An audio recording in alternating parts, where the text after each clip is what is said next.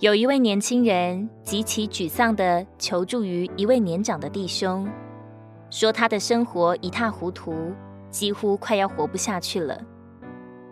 年长弟兄回答说：“如果真的活不下去了，那就活上去啊！如果地上没有了出路，你为什么不去天上找找看呢？”这给我们看见，问题的根本不在于事情本身。而在于我们自己。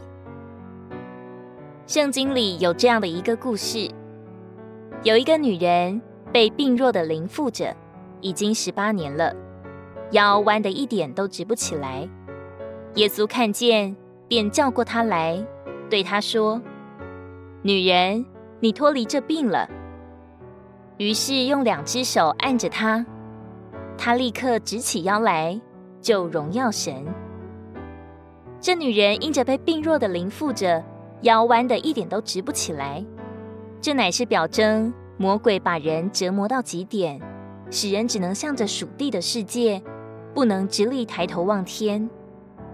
这也就是只能看到环境而看不到神。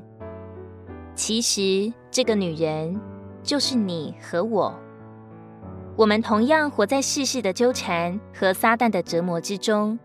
恐怕已是好久不曾望见主的面了。倒是耶稣看见了我们这些驼背的人，医治好了我们，我们才明白，原来主就是我们的出路。哥林多后书四章八节：四面受压，却不被困住；出路绝了，却非绝无出路。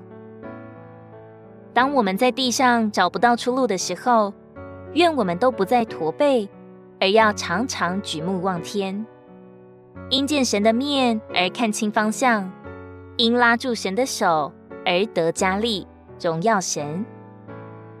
诗篇一百二十一篇一到二节：我要向山举目，我的帮助从何而来？我的帮助从造天地的耶和华而来。